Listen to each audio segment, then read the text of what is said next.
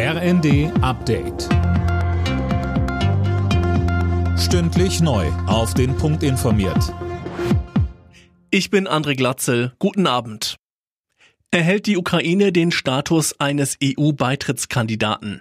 Darüber wollen die Staats- und Regierungschefs der EU heute entscheiden. Vorab wurde Zustimmung signalisiert. Beim Aufnahmeprozess der Westbalkanstaaten gab es dagegen keine Fortschritte. Die entscheidenden Beitrittsverhandlungen mit Nordmazedonien und Albanien sind weiter blockiert.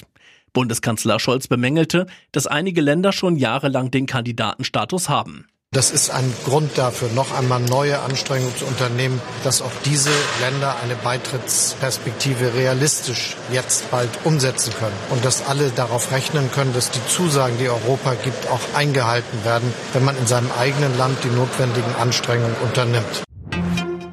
Wirtschaftsminister Habeck hat die sogenannte Gasalarmstufe ausgerufen. Das knappe Angebot mache das erforderlich, so der grünen Minister. Die Versorgung sei zwar aktuell gewährleistet, man müsse aber mit Blick auf den Winter vorsorgen.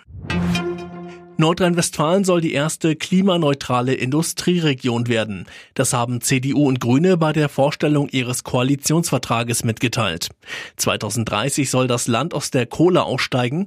Die Vorsitzende der Grünen in NRW, Mona Neubauer, sagte zu den Plänen. Und um das zu erreichen, werden wir die Erneuerbaren in Nordrhein-Westfalen ausbauen damit wir die Industrie in Nordrhein-Westfalen halten können, damit wir der Abhängigkeit von fossilen Rohstoffimporten was entgegensetzen können, dafür, dass wir weiterhin gute und sichere Arbeitsplätze für die Menschen in Nordrhein-Westfalen haben.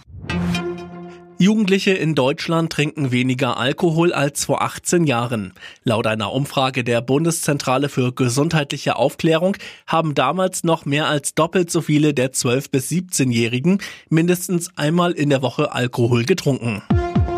Alle Nachrichten auf rnd.de